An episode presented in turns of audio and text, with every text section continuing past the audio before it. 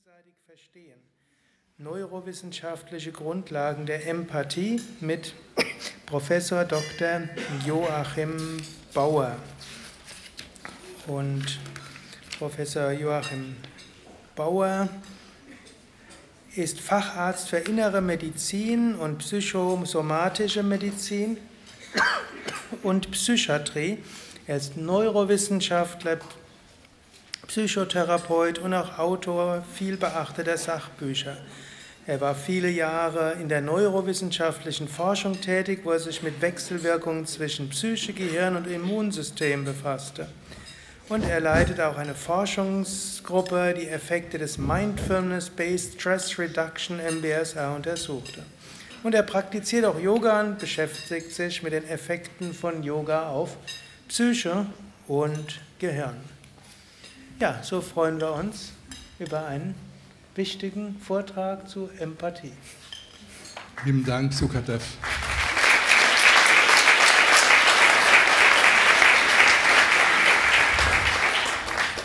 Liebe Yoginis und Yogis, freut mich hier sein zu dürfen. Deswegen nochmal auch Danke an alle, die diesen Kongress hier veranstalten.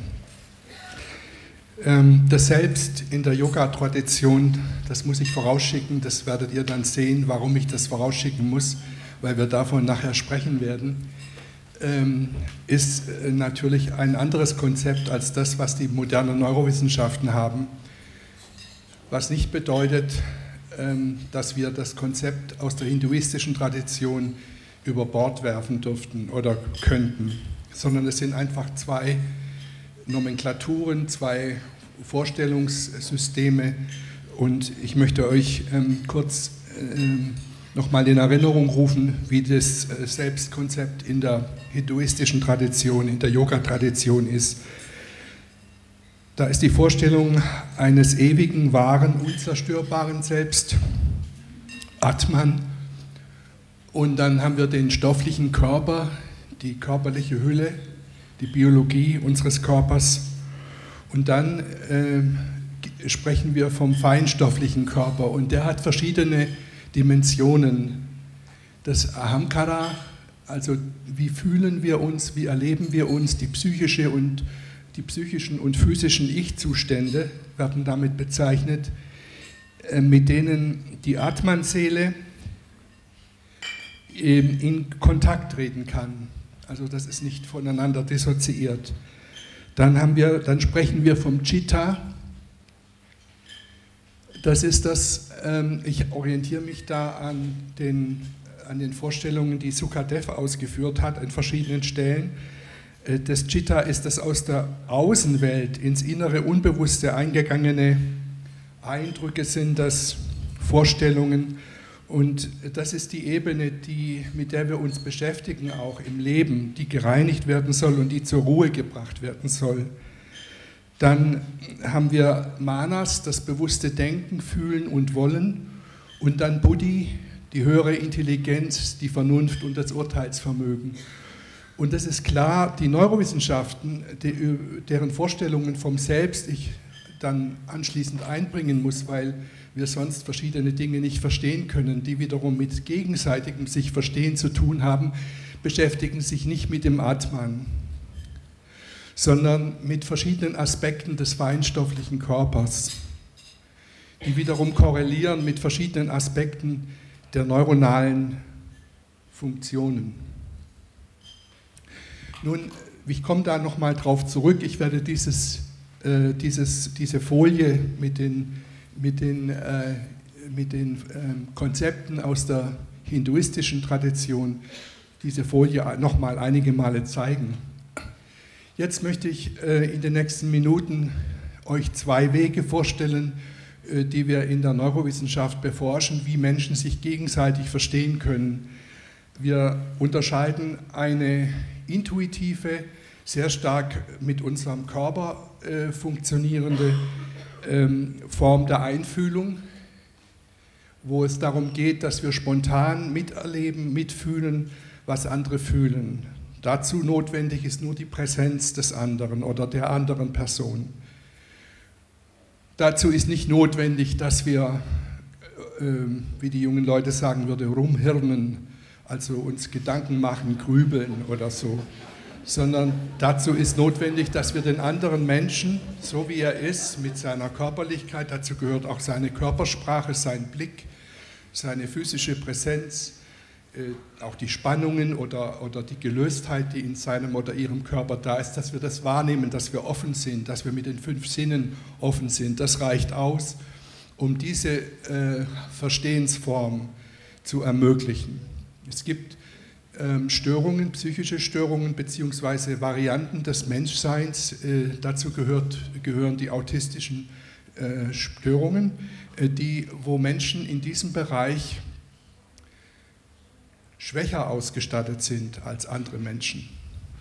Und dann gibt es ein Verstehen durch Nachdenken.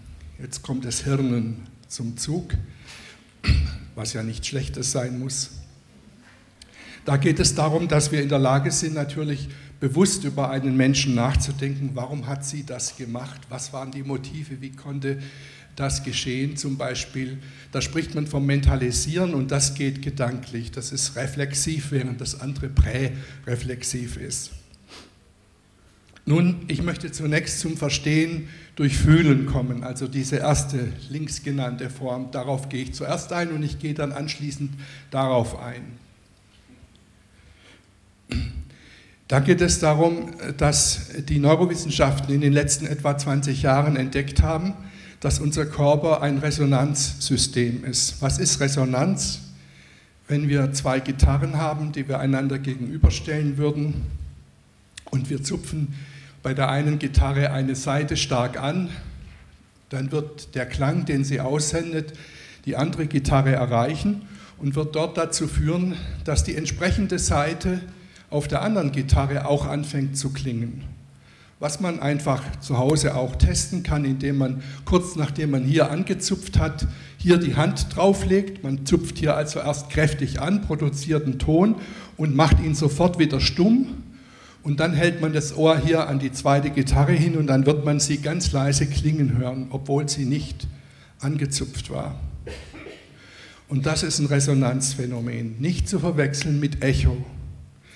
Weil das Echo in den Bergen wenn wir rüberrufen auf die andere Wand ähm, und dann der Schall zurückkommt, das ist unser Schall, der hat unseren Hals verlassen und der kommt zurück über mehrere hundert Meter. Hören wir den, wir hören uns selber. Während Resonanz ist was anderes.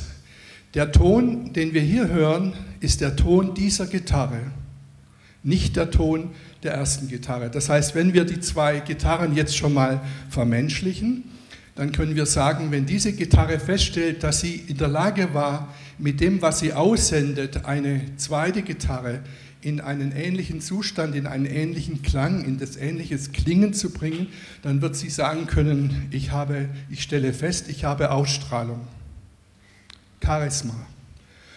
Und wenn wir sie vermenschlichen. Nicht? Ich, ich komme noch gleich drauf, wie wir das, dass wir das auch neurobiologisch zeigen können. Und diese Gitarre ist nicht nur äh, Adressat oder, wenn wir es schärfer ausdrücken, sie ist nicht nur Opfer, sondern sie ist in einer aktiven Position. Denn wenn sie feststellt, ich klinge, ohne dass mich jemand angezupft hat, dann wird sie, wenn sie denken könnte oder kann, wird sie sagen, ich sehe um mich herum eine zweite Gitarre, nur von dort kann das kommen, was ich hier in mir fühle. Und da sind wir bei der Empathie, beim Fühlen, was woanders draußen bei der anderen Person ist. und das ist etwas, was passiert, und das werde ich gleich zeigen, dass das eben moderne Neurowissenschaft eben tatsächlich zeigen konnte, dass wir Menschen auch Resonanzkörper sind, so wie diese beiden Gitarren, und dass sobald zwei Menschen sich gegenseitig begegnen, wir in einen wechselseitigen Resonanzprozess eintreten, gegen den wir uns nicht irgendwie sperren können. Der findet immer statt. Und wenn ihr einen Unterricht macht mit den Teilnehmerinnen eurer Kurse, dann findet das auch statt. Komme ich noch dazu. Und das möchte ich euch gerne an einem Beispiel zeigen. Es müsst ihr nicht, äh, euch nicht äh, abwenden und um Gottes Willen, ja, Hirn, das ist auch ein Stück unseres Körpers, ja, und ist auch nicht schlechter als die Leber oder. Und was ihr hier seht, ist ein gedachter Schnitt durch die Mitte des Gehirns und hier ist die Stirn, hier wäre wir blicken damit auf die Schnittfläche der rechten Gehirnhälfte. Und hier sitzen Nervenzellen, von denen man schon seit längerem weiß, hier in diesem Bereich, das, ist, das nennt man hier die Gürtelwindung, weil das wie so ein Gürtel rumgeht und zingulär ist lateinisch für Gürtel, singulärer Cortex, anteriorer, vorderer singulärer Cortex. Hier in diesem Bereich sitzt ein riesiges Nervenzellnetzwerk, was immer dann, wenn ein Mensch etwas Schmerz zugefügt wird, zum Beispiel in diesem Experiment waren das kleine mit einer sehr feinen Nadel mit Zustimmung des, der Testperson zugefügte kleine Nadelstiche in die Fingerbeere gut bezahlt. Dann findet man nach, bei jedem Stich, jeder Strich ist ja ein Stich, dass hier Nervenzellen ausschlagen, depolarisieren, aktiv werden. Und weil sie ausschlagen, spüren wir den Schmerz. Das sind die Netzwerke, die die Qual des Schmerzes in unser Bewusstsein heben. Und nun gibt es natürlich viele Zentren, äh, die Gefühle transportieren, nicht nur Schmerzgefühle, Freudegefühle, ähm, Wonnegefühle, Angstgefühle, Ekelgefühle. Die, das ganze Spektrum der Gefühlswelt wird durch verschiedene Zentren im Gehirn repräsentiert, begleitet, neuronal begleitet. Und äh, das, was ich Ihnen jetzt zeige, was ich euch jetzt gleich zeige, gilt auch für diese anderen Zentren. Wenn man nämlich jetzt hergeht und sagt der Testperson, du bleibst jetzt verschont, du brauchst keine weiteren Schmerzen zu erleiden, aber ich, der Untersucher, piekse mich jetzt mit einer neuen feinen Nadel selber in die Fingerbeere und dein Job ist jetzt nur noch zuzuschauen, wie ich mich in die Fingernähe, äh, Fingerbeere piekse. Dann sagt der Proband in der Regel, das möchte ich lieber nicht. Dann sagt man am besten, dann können Sie leider Ihr Honorar nicht bekommen, das gehört noch mit, das gehört noch mit dazu zum Experiment. Also bitte tun Sie sich das an, schauen Sie zu, wie ich mich in die Fingerbeere steche und das Wunder, was man jetzt feststellen kann, ist, dass jedes Mal, wenn eine Testperson zuschaut, wie sich der Untersuchungsleiter selber in die Fingerbeere sticht und die Versuchsperson macht nur Zuschauen, Watching, dann wird, dann wird im Gehirn des Zuschauers, der selber nicht gestochen wird, dieselbe Nervenzelle, die aktiv war, als er gestochen wurde, nochmal mit aktiv. Das heißt, wir haben wieder die zwei Gitarren. Die erste Gitarre ist, wenn sich der Untersuchungsleiter oder die Untersuchungsleiterin selber mit der Nadel in die Fingerbeere sticht. Und die zweite Gitarre, die Resonanz ist, wenn beim zuschauenden Menschen, bei der zweiten Gitarre, ja, ähm, äh, die Resonanz stattfindet, nämlich genau der gleiche Ton nochmal ertönt. Hm? Und wie ich schon gerade sagte, das passiert für alle Gefühle. Das heißt, wenn ich zuschaue, wie jemand Angst hat, oder Panik und ich bin direkt daneben und ich bin nicht abgehärtet, auch durch, durch Schulung oder durch, durch Brutalität. Äh, nicht denken Sie an die vielen Kinder mit den Killerspielen, da findet Abhärtung statt. Also wenn ich das normale Sensorium habe, werde ich durch die Gefühle, die ein anderer Mensch hat, immer in Resonanz gehen. Und das kennen wir alle aus dem Alltag. Auch auf das, was andere tun, geht unser Gehirn in Resonanz. Das heißt, wenn wir zuschauen, wie jemand anderes die Hände bewegt, zum Beispiel am Gitarrenriff, die Gitarrenlehrerin und, die, und man lässt den Probanden zuschauen, der sich aber selber nicht bewegt, in diesem Falle jetzt Gitarrenkursschülerinnen und Schüler, dann findet man, dass während die Zuschauer nicht nur die Sehnervenzellen, das ist ein Blick auf die linke Seite des Gehirns, hier ist wieder die Stirn, hier wären die Augen, dass nicht nur die Sehnervenzellen, die ganz hinten im Gehirn sitzen, die die Information von den Augen nach hinten geleitet kriegen und die dann das Bild aufbauen, was wir vor unserem inneren Auge sehen, dass nicht nur die aktiv werden, das ist Wissen seit über 100 Jahren, das ist schon lange bekannt, sondern dass wenn ich zuschaue, wie jemand anderes sich bewegt, auch in meinem Gehirn eine Resonanz passiert, dass nämlich ein Teil der Nervenzellen, die laut Lehrbuch eigentlich nur aktiv werden dürften, wenn der Proband sich selber mit der Hand bewegt, dass ein Teil dieser Nervenzellen still und heimlich mit aktiv wird.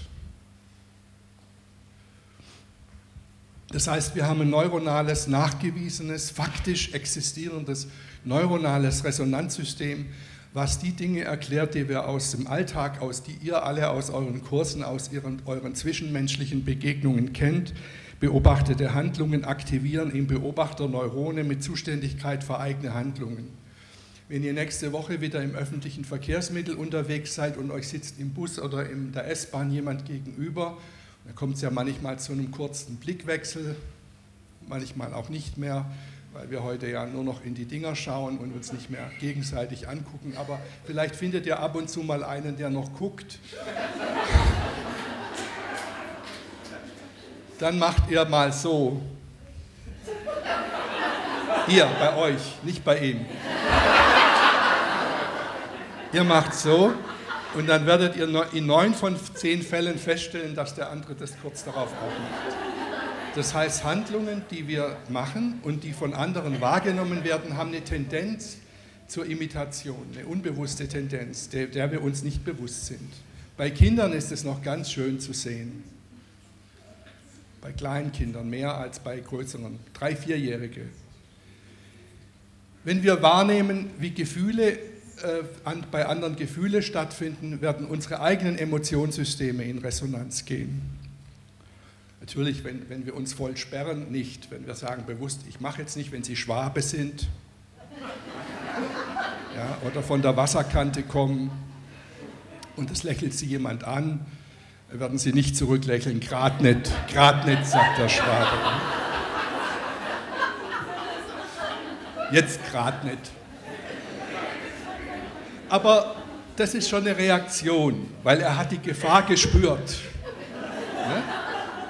weil er müsste das gerade nicht ja nicht sagen, wenn er nicht merken würde, wie es ihn anflutet. Ja?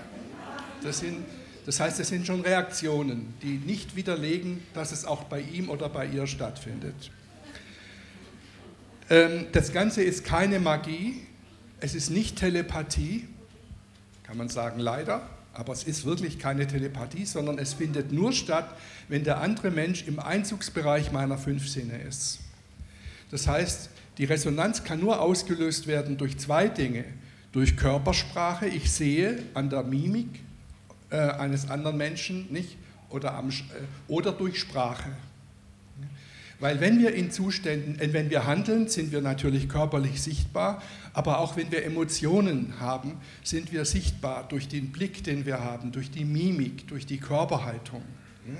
Ich trainiere seit vielen Jahren Lehrkräfte in Schulen weil ich möchte, dass Lehrkräfte mehr in Beziehung gehen mit ihren Schülerinnen und Schülern. Da ist Körpersprache sehr wichtig. Und es gibt viele Lehrerinnen und Lehrer, die haben die Körpersprache einer Valium 20.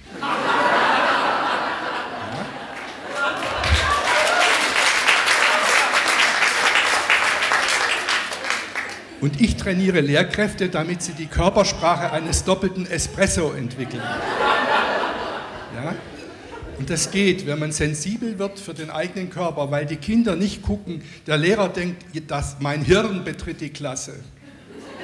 Mit viel Wissen, das ich jetzt irgendwie in die Kinder rüberstopfen möchte.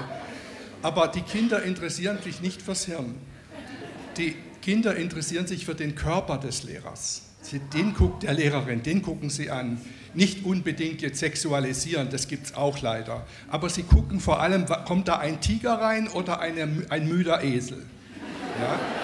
Und das sehen Sie an der Körpersprache, an der Haltung, an dem fröhlichen oder traurigen Gesicht, was der Betreffende macht. Und das führt sofort zu Resonanzen und beeinflusst die ganze Stunde, die ersten paar Minuten, die paar, ersten paar Sekunden. Und das ist natürlich auch in der Yogastunde so. Oder wenn der Arzt oder die Ärztin den Patienten sieht oder die Physiotherapeutin, viele von euch sind sicher Physiotherapeuten oder Osteopathen, immer die gleiche Nummer. Ne? Wenn die Patientin reinkommt und du hast ein Gesicht wie sieben Tage Regenwetter, vergiss es. Am besten sagst du gleich wieder Tschüss. Ja, heute nicht. Also, das beruht auf Körpersprache und Sprache. Ne? Und wir haben ganz viel diese Resonanzeffekte finden im Alltag statt, nicht durch Mimik, Bewegungen, Sprachelemente. Wir stecken andere mit Schmerz, mit Angst, mit Freude an. Und ähm, das geht bis hin zu Dingen, die wir gar nicht kontrollieren können. Wenn wir uns zum Beispiel in die Augen schauen und der andere hat ganz weit gestellte Pupillen, das kann man durch Atropientropfen machen.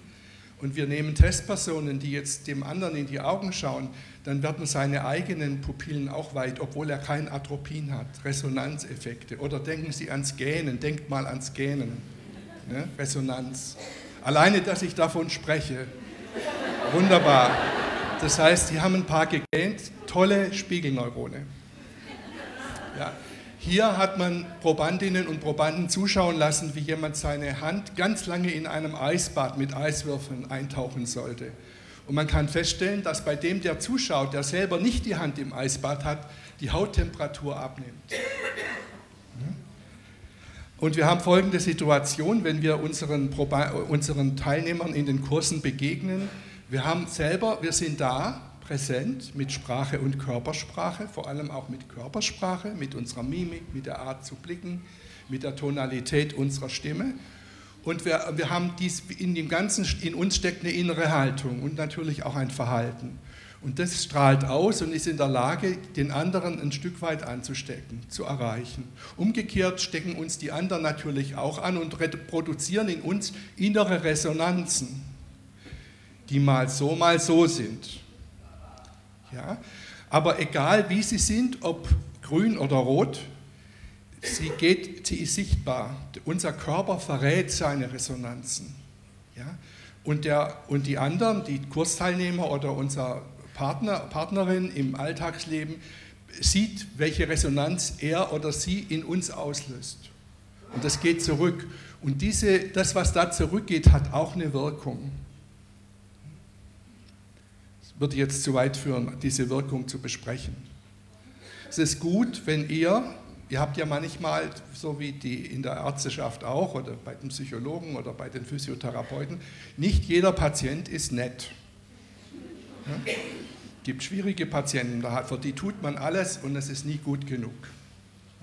Da geht natürlich irgendwann mal, ist die Resonanz die der, wenn er dann zum zehnten Mal kommt und du weißt, was dir jetzt bevorsteht, was wieder nicht alles gut genug ist, dann geht dir irgendwann mal irgendwie, dann ist die Resonanz nicht mehr so toll. Aber das, ist, das Dumme ist, es geht zurück zu ihm und macht ihn immer noch mehr in die Spur rein, in der er oder sie schon ist.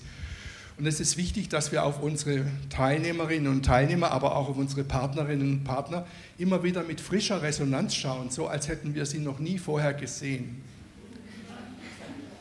Ja, das ist eine typische Übung. Äh, wer macht hier MBSR von euch? MBSR, Mindfulness Based Stress Reduction. Das ist die berühmte Rosinenübung oder das, die Übung draußen, das Gehen. Ich, also ich schaue mal im Frühjahr, wenn ich den Kurs im Frühjahr oder Sommer mache, wir schauen mal, haben wir die Blumen, die wir sehen, wirklich gesehen? Routine-Resonanz. Und die Rosinenübung auch, ach Rosine, was soll's, tausendmal gegessen. Ja? Und dann lernen wir, dass man frisch auf was schauen kann. Aber anstatt Rosinen frisch zu schmecken, sollten wir die Menschen, mit denen wir zu tun haben, frisch sehen und ihnen eine frische Resonanz geben, bevor es ein anderer tut in der Partnerschaft.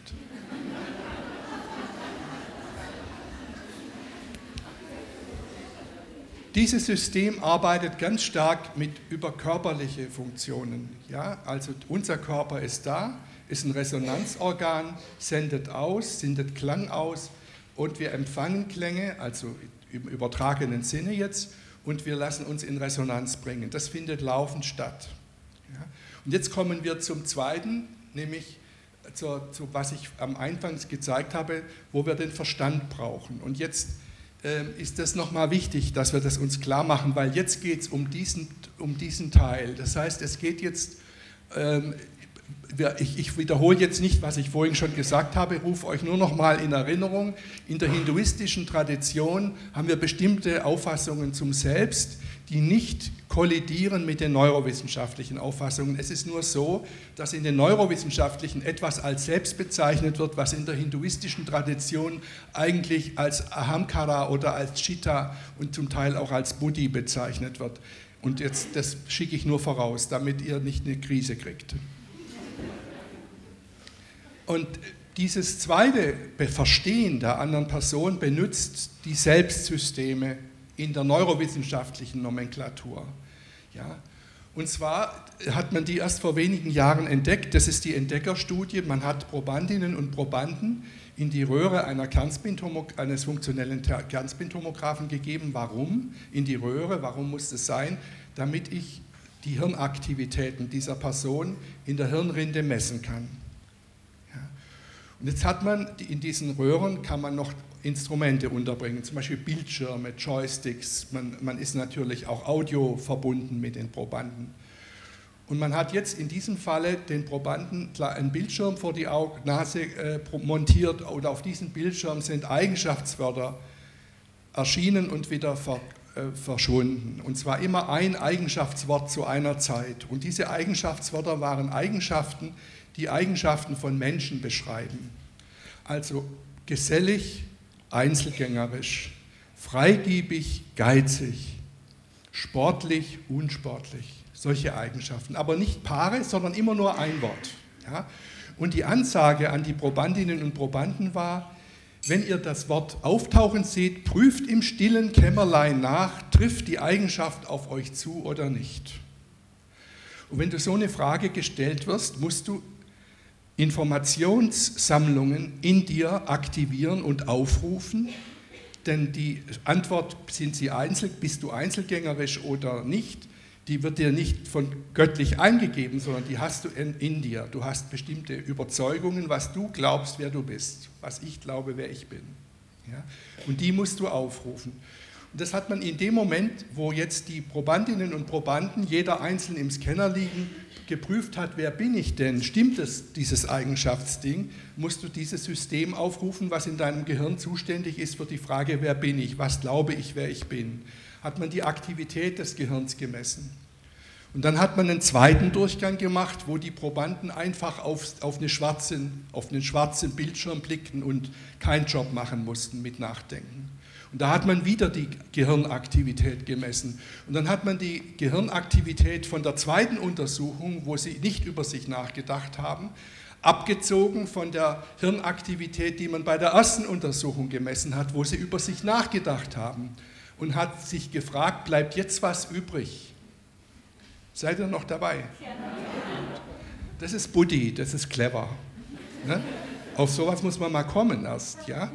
Und, und das bleibt übrig. Das heißt, in der Zone des Gehirns, die hinter dem Bindi-Punkt liegt, hinter dem Bindi-Punkt liegt, den die, manche indische Frauen auf, auf der Stirn tragen, Genau in der Hirnzone, nämlich in der Mitte, das ist die Stirn, und im unteren Bereich des Stirnhirns, da liegt ein Netzwerk, was alle Informationen abgespeichert hat, was eine Person glaubt, wer sie ist.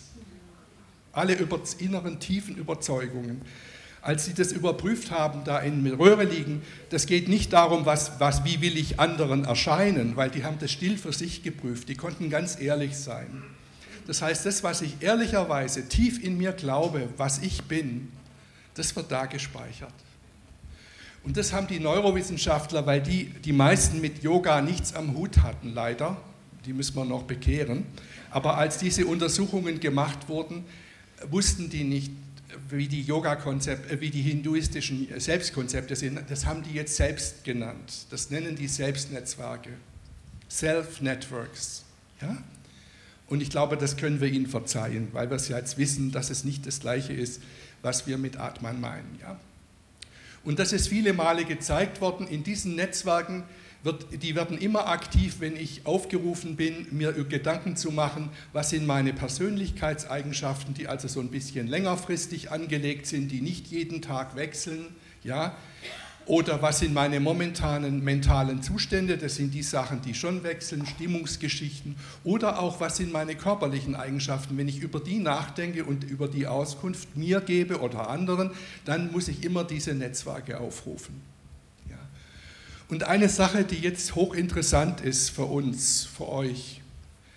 Diese Netzwerke speichern auch Informationen darüber, was nahestehende andere Menschen für uns sind. Das heißt, die inneren Überzeugungen, die wir haben über die Eigenschaften der uns nahen Menschen, die, der Partner, Partnerin, die Mutter, Geschwister, die wenn wir die uns vor, vor, Augen halten, wenn wir da gefragt werden, dann werden zum Teil die, dieselben Netzwerke benutzt. Es sind nicht nur die gleichen und sie sitzen nicht nur an der gleichen Stelle. Es könnte nämlich trotzdem sein, dass es verschiedene Netzwerke sind, weil sie an der gleichen Stelle sind, sondern mit sehr, sehr cleveren Methoden, auf die ich jetzt nicht eingehe, hat die Arbeitsgruppe von Jason Mitchell von der Harvard-Universität zeigen können, ja, es sind in, in einem hohen Maße dieselben Netzwerke. Und Menschen, die aus Gemeinschaftskulturen kommen, zum Beispiel die Migrantinnen und Migranten, die jetzt zu uns flüchten mussten, die kommen überwiegend aus Gemeinschaftskulturen. Da spielt der Einzelne nicht so eine Rolle, sondern es, die werden ganz früh erzogen, ich muss so sein, dass meine Familie es gut hat. Ich darf meiner Familie keine Schande bringen und, und, und. Diese ganzen Sachen, ja. Während wir, unsere Kinder ganz früh, wir alle wurden früh getrimmt, es kommt auf dich an, was willst du machen? Ja? Diese Frage stellt man in Gemeinschaftskulturen einem 5, 6, 8, 12-jährigen Kind nicht. Ja, sondern da geht es mehr darum, du gehörst zu uns. Das ist die Ansage.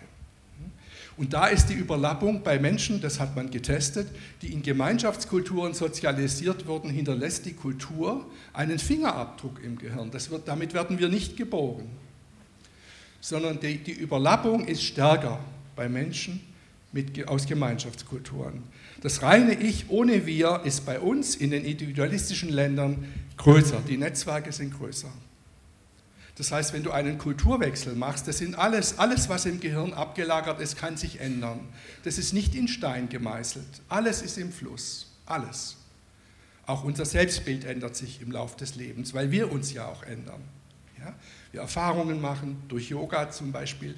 Gar, gar keine Frage, dass unser, unser Selbst im Sinne der Neurowissenschaften mit dieser Nomenklatur, dass dieses Selbst sich ändert durch Yoga-Erfahrungen, durch zwischenmenschliche Beziehungen. Ja? Und man kann natürlich auch das kulturelle Selbst verändern, aber das dauert. Das geht nicht von heute auf morgen. Ne? So, vier Wochen Verhaltenstherapie, das vergiss es. Ne? Es sind lange Zeitläufe, die das braucht, damit ein Mensch sich anpassen, verändern kann, äh, transformieren kann. Auf jeden Fall ist es so, wir Menschen benutzen innere Vorstellungen, mit denen wir uns selbst verstehen, unser Selbstnetzwerk, benutzen wir auch, wenn wir andere verstehen und umgekehrt. Ne? Manchmal ist es ja so, dass wir uns schlecht selber verstehen und dann benutzen wir vor, wie macht denn das der Papa? Ne? Ach, jetzt verstehe ich, warum ich das bei mir so gelaufen ist. Ah ja. Mhm. Und jetzt möchte ich ganz kurz die Bezüge machen. Das ist, haben wir vorhin schon gesehen, ja. Das, über das Atmen kann die Neurowissenschaft nichts sagen. Sie kann das respektieren. Ich gehöre zu denen, die das voll respektieren, ja, und die glauben, dass das auch eine Realität ist. Aber das, was die Neurowissenschaften feststellen, ist, und das, darüber habe ich jetzt weniger gesprochen, ich habe sehr stark heute über die Selbstsysteme gesprochen und, äh, und das ist jetzt, was ich heute nicht so stark betont habe, hier oben über den Selbstsystemen sitzen auch nochmal äh, ein Teil des Selbstsystems, des Neuronalen, nämlich der Selbstbeobachter. Immer wenn es darum geht, dass wir uns wie von außen sehen, zum Beispiel wenn wir Übergewicht haben und abnehmen wollen und die Versuchung einer zweit, eines zweiten Stückchens kostenlose Sahnetorte bei Tante Frieda äh, droht und wir, und wir jetzt sagen, muss ich, kann ich jetzt Nein sagen, schaffe ich das oder muss ich jetzt nachgeben? dann ist dieses System gefragt. Nicht das untere System sagt, es wäre doch sehr nett, die auch noch zu essen, die zweite Stückchen. Und das obere System sagt, denk mal dran, das gehört auch zum Selbst, ne? das ist Selbstfürsorge. Denk mal dran, was, was dir deine Freundin schon dreimal gesagt hat, du hast zugenommen. Ne? So, das ist, und jetzt ist es so, dieses, dieses Selbst, das eigentliche Selbst, ich glaube, das hat sehr viel zu tun mit dem Ahamkara und mit dem Chitta. Ja? Und dieser Selbstbeobachter, der hat wahrscheinlich, wie ich meine, das kann ich euch nicht beweisen, das ist ein Vorschlag. Ja? Und ich bin sehr interessiert vom Sukadev und von dir auch zu hören, wie ihr darüber denkt. Dieser Selbstbeobachter hat möglicherweise mit dem Buddhi zu tun, mit der höheren Intelligenz, ja? Mit der Vernunft, mit dem Urteilsvermögen. Ja? Gut,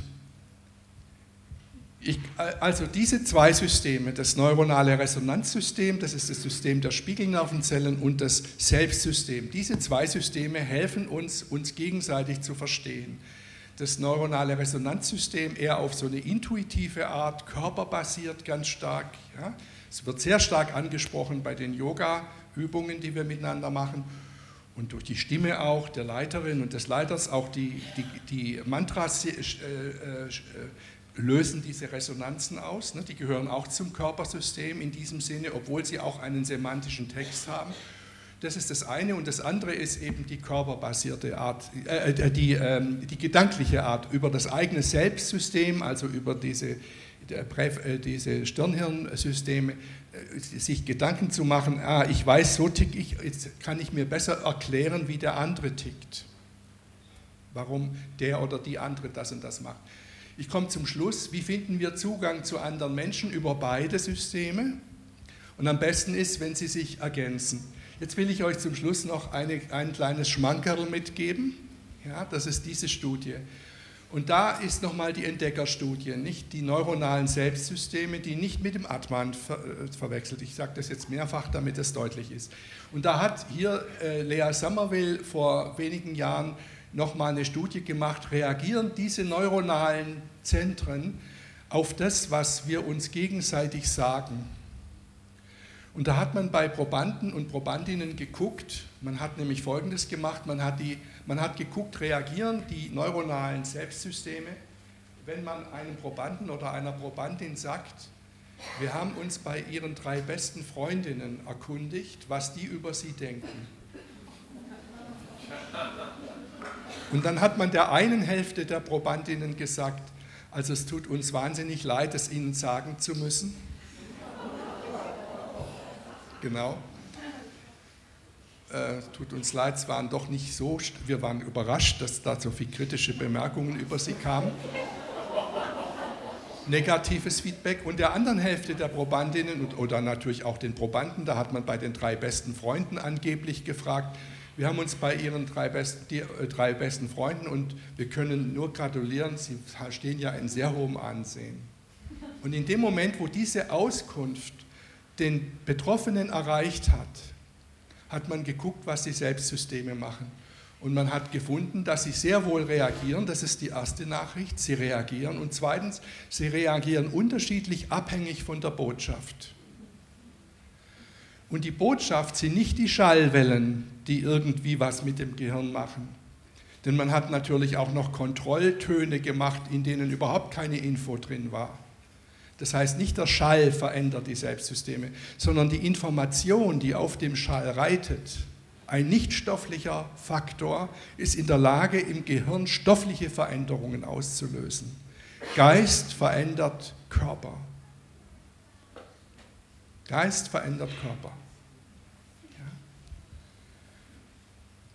Und das ist von großer, großer Relevanz. Alles, was wir uns sagen, auch die Resonanzen, die wir natürlich, denn im Grunde könnte man sagen, das ist Resonanz von Selbstsystemen. Aber gut, ähm, alles, was wir sagen, hat Folgen, erreicht, ohne dass wir es wollen, geht in den Körper des anderen hinein. Und die Selbstsysteme, der Selbstbeobachter und die Selbstgewissheit, das ist vielleicht, das wäre das richtige Wort, auch um es versöhnbar zu machen mit der hinduistischen Selbstnomenklatur, dass wir nicht von Selbstnetzwerken oder Selbst sprechen, sondern von Selbstgewissheit sprechen. Das wäre es vielleicht, weil das ist so eine Art Selbstgewissheit. Das ist kein Atman, sondern eine momentane, diesseitige Selbstgewissheit. Ja? Und diese Systeme stehen über neuronale Bahnen in Verbindung mit nachgeschalteten Systemen im Gehirn, die, die etwas tiefer im Gehirn liegen, mit den Angstsystemen, mit den Glückssystemen, die wir in der Fachsprache Motivationssystem nennen, mit dem Stresssystem, mit dem Vegetativum, also Herzschlag, Puls, äh, Schwitzen und mit dem Immunsystem. Das heißt, was, wenn wir hier diese Selbstsysteme adressieren, gibt es Top-Down-Effekte in den Körper hinein. Und das kann man beweisen. Man hat nämlich gefunden, dass zum Beispiel, wenn Menschen vor medizinischen Eingriffen stehen, zum Beispiel vor einer Koronarangiographie oder vor der Aufdehnung einer Herzkranzarterie, das nennt man Angioplastie, oder vor einer großen Bypass-Operation, dass die Erwartungen, die die Patienten oder Patientinnen vor einem solchen Eingriff haben, ein objektiver Prädiktor, Vorhersagefaktor dafür sind, was nach dem Eingriff aus dem Patienten wird. Wenn ich gleich schwere organische Befunde miteinander vergleiche. Das muss natürlich, ich darf nicht Aprikosen mit Äpfeln vergleichen, sondern es müssen gleich schwere Herzbefunde sein und da zeigt sich ganz klar, dass die Erwartungen, die der einzelne Mensch hat, seine Selbstüberzeugungen, dass die in den Körper reinwirken. Das zeigt sich auch, wenn man guckt bei Menschen, die gerade schon einen Herzinfarkt leider erlitten haben und wenn man die zwei Tage später fragt, was glauben sie jetzt, wie ihr Leben weitergeht, dann sind auch diese Erwartungen, die wir jetzt abfragen, ein Prädiktor für die Todesrate zum Beispiel.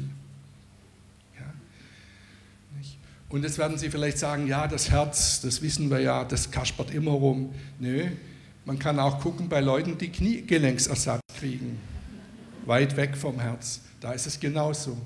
Das heißt, der Erfolg, wie, wie, wie gut jemand nach einer solchen Operation äh, zurechtkommt, also Schmerz, äh, langfristige Schmerzentwicklung und vor allem Funktion, hängt davon ab, was der Betroffene vorher meint, wie es geht.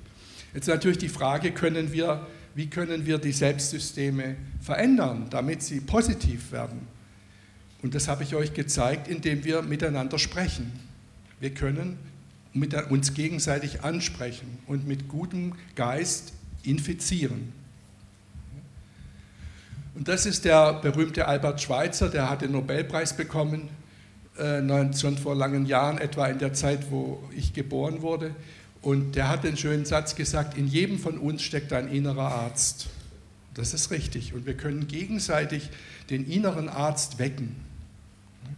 Und solche Zentren wie das hier, nochmal eine Referenz an dich, Schukadev, sind natürlich Erweckungszentren für die inneren Ärzte, die schlafen gelegt wurden. Ne?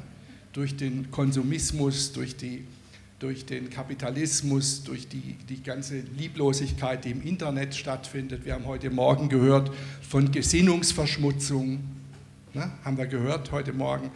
Das, ist, das sind die üblen Dinge, die den inneren Arzt schlafen legen. Und wir finde ich ganz toll, dass wir hier drei Tage zusammen sind, um den inneren Arzt auch wach zu machen. Neben anderem, was wir auch noch tun hier.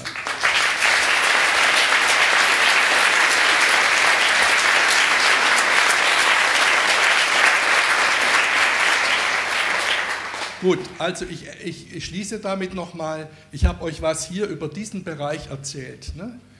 Und vielleicht ist es interessant, dass, dass sich da vieles tut in der modernen Neurowissenschaft und dass diese ganzen Konzepte hier durchaus ihren, auch aus neurowissenschaftlich, biologisch-wissenschaftlicher Sicht ihren Hintergrund haben und dass wir durchaus auch hier auf halbwegs gutem, finde ich, vielleicht sogar auf vollständig gutem Boden stehen. Ich fasse zusammen, zwischenmenschliches Verstehen hat eine intuitive und ein bewusst arbeitendes, ein intuitives und ein bewusst arbeitendes System zur Grundlage. Voraussetzung für zwischenmenschliches Verstehen ist das wechselseitige Aussenden und Empfangen von Sprache und Körpersprache für beide Systeme. Nicht?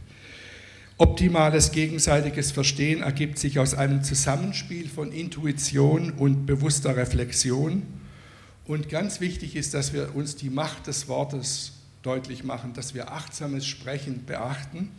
Was wir uns gegenseitig sagen, schlägt durch auf die Strukturen des neuronalen Selbstsystems und beeinflusst die körperliche Gesundheit. Und wenn ihr was nachlesen wollt oder wenn ihr noch nicht wisst, was ihr zu Nikolaus oder Weihnachten schenken sollt, dann könnt ihr bei meinen Büchern nachschauen. Ich wünsche uns allen noch einen schönen Ausklang des Tages. Danke.